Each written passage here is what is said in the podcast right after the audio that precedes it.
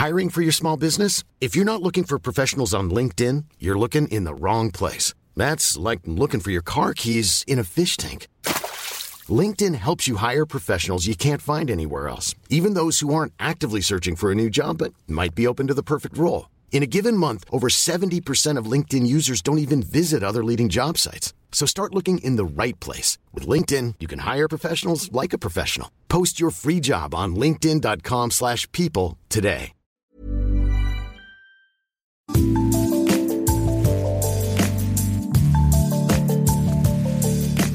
Salut, c'est Anne-Laetitia Béraud, bienvenue dans Minute Papillon. Aujourd'hui, c'est notre rendez-vous Tout s'explique qui parle de sexualité et de société. On évoque le clitoris avec Laura Berlingot, gynécologue obstétricienne à l'hôpital de la Pitié-Salpêtrière à Paris. La gynéco a publié Une sexualité à soi aux éditions Les Arènes, un livre dans lequel elle appelle à une acquisition des savoirs liés à la sexualité pour vivre cette sexualité sans injonction, libérée des normes, des dictates. Et dans cette sexualité, quelle place pour le clitoris, l'organe érogène de l'appareil génital féminin aux 8000 terminaisons nerveuses dédiées au plaisir pourquoi il a été longtemps mal représenté, voire oublié des manuels scolaires et universitaires? Je vous appelle parce que j'ai relevé une petite erreur, page 48. Oui Oui, il ne faut pas lire Valoris. Valoris, oui. Mais clitoris. Clit. Bon, je, je vous remercie de m'avoir appelé, hein. Allez, au revoir. Et enfin, est-ce que le clitoris, c'est l'alpha et l'oméga, le début et la fin de la sexualité féminine? Ma première question à Laura Berlingot. Dans votre livre, vous dites que vous avez découvert l'anatomie exacte du clitoris en 2016, soit l'année de vos 30 ans. Est-ce que j'ai bien lu ça? En fait, effectivement, c'est un petit peu provocateur hein, quand je dis que j'ai découvert le clitoris à 30 ans. C'est une manière pour moi de souligner que l'apprentissage du clitoris, euh, effectivement, ces 15 dernières années, on va dire, ce qui correspond à pour moi mes années depuis que globalement j'ai 15-20 ans, quoi, euh, était extrêmement partiel. Pendant, alors je je je vais pas remonter aux années lycée, mais aux années même d'études médicales. Évidemment, quand on nous disait que le clitoris était plus grand que juste juste entre guillemets le, bouton, donc le gland du clitoris, mais vraiment effectivement cette cette vision aussi nette et aussi précise telle qu'elle a été vulgarisée à partir euh, de 2016 en France et notamment grâce euh, aux travaux d'Odile Fillot qui a vraiment euh, fait un très beau travail de vulgarisation. Je dis souvent hein, de regarder ces vidéos sur Internet, elles sont en accès libre, avec euh, cette modélisation donc du clitoris où on le voit très bien à la fois au repos et à la fois lorsqu'il est en érection, lorsqu'il est stimulé quel que soit, enfin voilà, que ce soit par un doigt, un, un, jouet ou euh, un pénis, on voit la stimulation et ce que ça crée, en fait, le clitoris qui se gorge de sang, son rapport avec les organes de voisinage, avec donc l'urètre rattaché à la vessie, avec le vagin. En fait, effectivement, cette euh, vision aussi précise, bah, pour moi, comme euh, malgré le fait que je sois professionnelle de santé, bah, elle, a, elle, a été aussi précise grâce euh, à la mise dans l'espace public, donc grâce au travail à la fois des, des chercheuses euh, indépendantes comme elle et au travail des militantes féministes aussi, qui ont fait euh, de nombreuses campagnes pour vulgariser, même si je ne suis pas fan du terme, mais pour rendre cette information précise, accessible à tous et à toutes. Je me rappelle des, des campagnes de de collage de alors, Oser Féminisme puis euh, It's Not a Bretzel euh, où il y avait des voilà des féministes qui vont coller euh, des, des clitoris dans la rue avec les, des vidéos les gens qui passent à côté et qui disent ah bah c'est quoi ça ressemble à quoi? Oh je sais pas c'est peut-être un poumon c'est peut-être enfin des poumons et, et, en fait on s'est rendu compte à ce moment-là que effectivement c'était c'était quelque chose qui était mal connu et mal connu parce que mal enseigné mal mal visibilisé depuis euh, des dizaines d'années. C'est d'ailleurs euh, seulement en 2017 qu'on a un manuel de SVT, donc euh, de sciences de vie de la Terre, pour connaître maintenant l'anatomie de cet organe génital, voir que le bouton clitoridien, donc c'est pas seulement un bouton qui est au-dessus de l'urètre, mais c'est très intérieur aussi, et que ça, ce bouton fait seulement un dixième de l'organe. Et ça, il y a un besoin de, de connaissances, que ce soit donc le clitoris en lui-même, mais aussi, vous dites, la vulve, qui est différent du vagin. C'est important d'avoir cet apprentissage de l'anatomie féminine masculine aussi, de pas réduire l'anatomie féminine aussi au clitoris, mais que c'est quand même important de, savoir de quoi on parle. Oui, moi je pense que ça rentre vraiment dans euh, ce que ce qu'on appelle l'éducation sexuelle populaire, c'est-à-dire de dire, ben, en fait, la connaissance de, soi, de son corps, de son anatomie, de sa physiologie, c'est, ça me paraît absolument indispensable pour euh, vraiment exercer des choix euh, éclairés sur euh, sa vie et sur sa santé. Ben, avoir la connaissance de ça, la connaissance ne peut pas être conservée ou même on pourrait dire subtilisée par euh, seulement des professionnels de santé. Euh, il faut qu'elle soit accessible à tout le monde. Et donc c'est pour ça que moi je m'inscris vraiment dans cette euh, dans, dans cette volonté d'informer les personnes. Mais comme vous le dites très bien le clitoris c'est important, l'ensemble de l'anatomie féminine c'est important, mais aussi l'ensemble de l'anatomie masculine et l'ensemble de l'anatomie et de la physiologie de manière générale.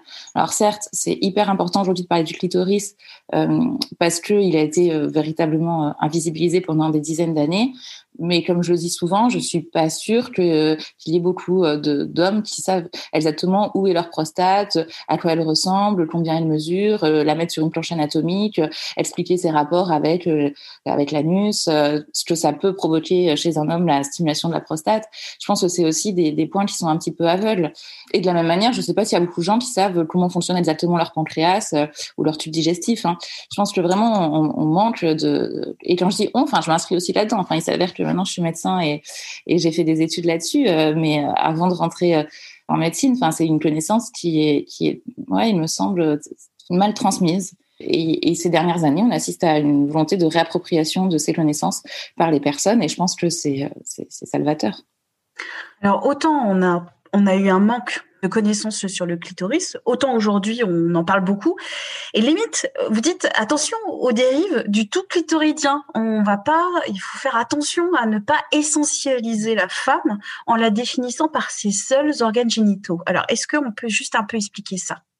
Alors, ça veut dire euh, deux choses. Euh, donc, la, deuxième partie de votre phrase, euh, on ne peut pas on ne peut pas, et ce n'est pas souhaitable, du moins, d'essentialiser la femme aux organes génitaux.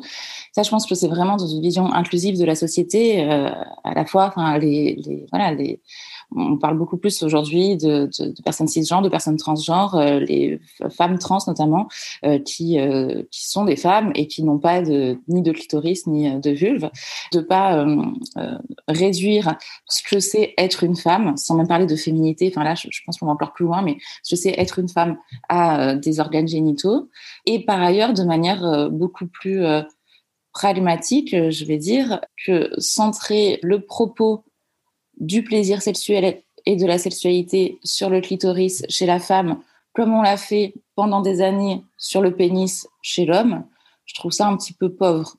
C'est-à-dire que là, on est en train, parmi, le, on va dire, le champ des, militants et militantes de l'intime, de se dire, bon, bah, il faut un petit peu réfléchir sur nos scripts sexuels, sur euh, qu'est-ce que ça veut dire la sexualité, qu'est-ce que ça veut dire les rapports sexuels, de dire, mais attention, les préliminaires, est-ce que c'est vraiment des préliminaires ou est-ce que, en fait, juste ce qu'on appelle préliminaire, ça fait partie du rapport sexuel. Le rapport sexuel, c'est, tout ce qu'on a envie de mettre dans la sexualité. Mais effectivement, ça ne, la pénétration n'est pas l'alpha et l'oméga de la sexualité. Ben voilà, il y a beaucoup ces, ces, nouveaux discours de dire attention, décentrons un petit peu la pénétration, le plaisir sexuel, la sexualité, c'est autre chose que ça. Attention, le, les, les personnes qui ont des organes génitaux féminins peuvent jouir, il me semble, d'une multitude de façons. Donc le clitoris, ça en fait partie et c'est hyper important. Il y a le clitoris, c'est 8000 terminaisons nerveuses qui ne servent qu'à ça, qui ne servent qu'au plaisir. Donc évidemment, en parler, c'est important. Après, il n'y a pas que ça dans euh, la sexualité euh, féminine, il n'y a pas que ça dans le rapport sexuel.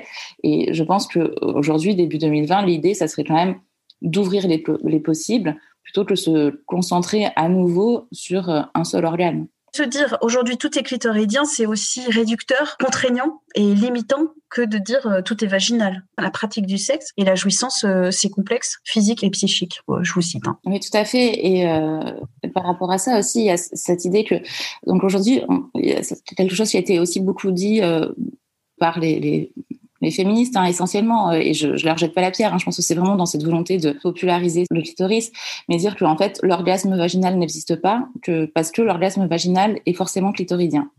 Je pense qu'on peut peut-être faire un, juste un, une petite explication là-dessus. Effectivement, quand on a redécouvert le clitoris, qu'on a dit, mais en fait, le clitoris, ce n'est pas que un bouton euh, au-dessus de l'urètre, globalement. C'est pas juste ce petit point euh, à la surface de la vulve, mais en fait, le clitoris, c'est un organe euh, beaucoup plus grand, beaucoup plus complexe, et notamment avec une, la majeure partie qui est interne, donc avec deux piliers qui sont de chaque côté de l'entrée du vagin et qui sont stimulés au moment de la pénétration vaginale.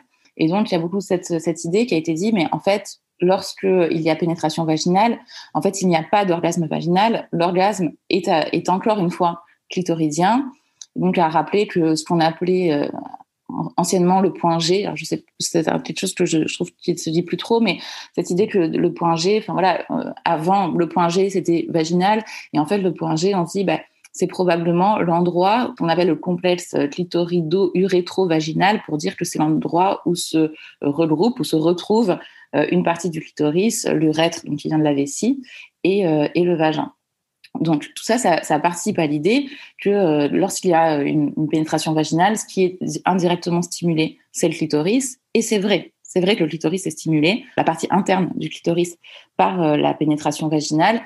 Mais attention, parce que, enfin voilà, il y a, y a, mille manières d'explorer la sexualité, qu'il n'y a pas que la pénétration vaginale, qu'il n'y a pas que, que la, la, stimulation clitoridienne, et qu'on s'ampute d'une partie euh, de la sexualité si on se concentre euh, exclusivement là-dessus. Je pense à des exemples très concrets que sont la pénétration anale et que sont l'ensemble des caresses ou des, des jouissances que l'on peut avoir avec l'ensemble de son corps.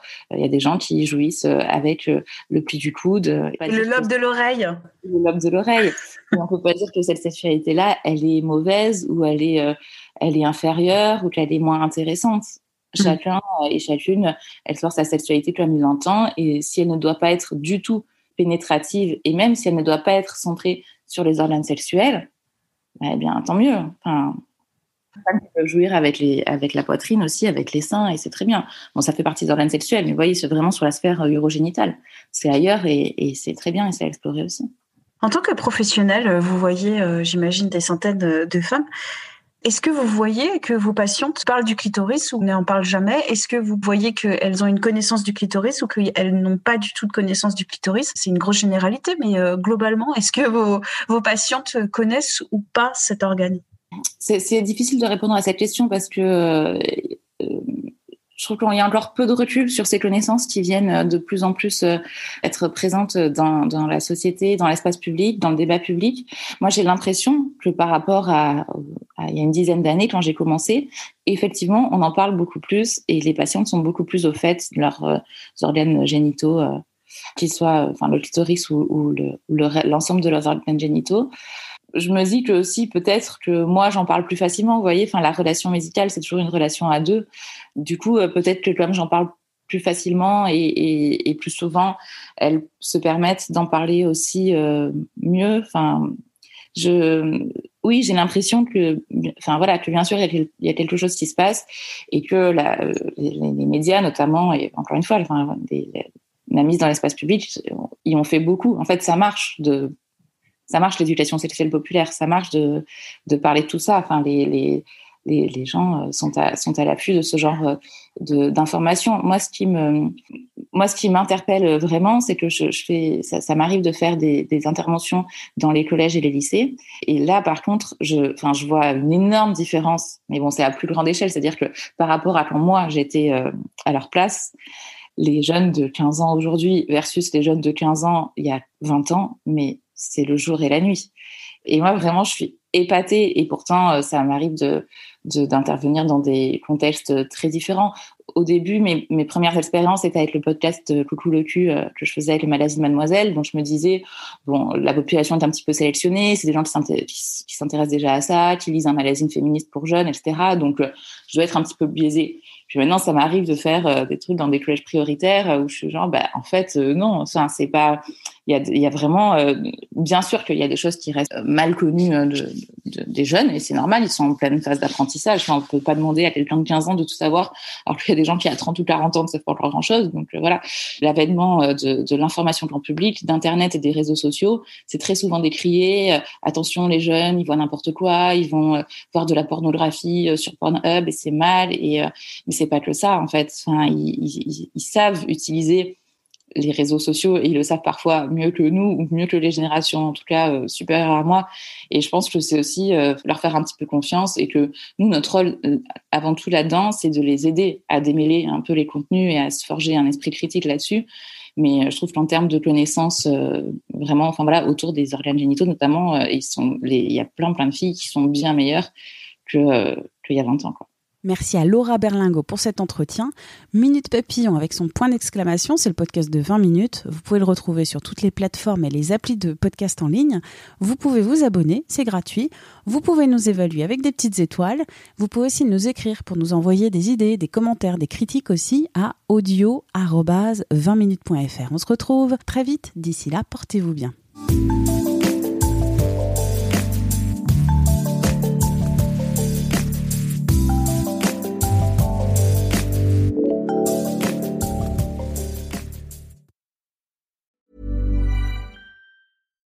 When you make decisions for your company, you look for the no-brainers. And if you have a lot of mailing to do, stamps.com is the ultimate no-brainer. It streamlines your processes to make your business more efficient, which makes you less busy. Mail checks, invoices, legal documents, and everything you need to keep your business running with stamps.com. Seamlessly connect with every major marketplace and shopping cart Schedule package pickups and see your cheapest and fastest shipping options from different carriers with rates up to 89% off USPS and UPS rates. And with the stamps.com mobile app, you can take care of mailing and shipping wherever you are. Make the same no-brainer decision as over 1 million other businesses with stamps.com. Sign up with code program for a 4-week trial plus free postage and a free digital scale. No long-term commitments or contracts. That's stamps.com. Code program. This is the story of the one. As a maintenance engineer, he hears things differently. To the untrained ear, everything on his shop floor might sound fine, but he can hear gears grinding or a belt slipping. So he steps in to fix the problem at hand before it gets out of hand. And he knows Granger's got the right product he needs to get the job done, which is music to his ears. Call, clickgranger.com, or just stop by. Granger, for the ones who get it done. On ne va pas se quitter comme ça. Vous avez aimé cet épisode? Sportif, généraliste, sexo ou scientifique, varié mais toujours bien informé. Découvrez les autres podcasts de la rédaction 20 minutes sur votre application d'écoute préférée ou directement sur podcast au pluriel.20minutes.fr. Et merci de nous avoir écoutés.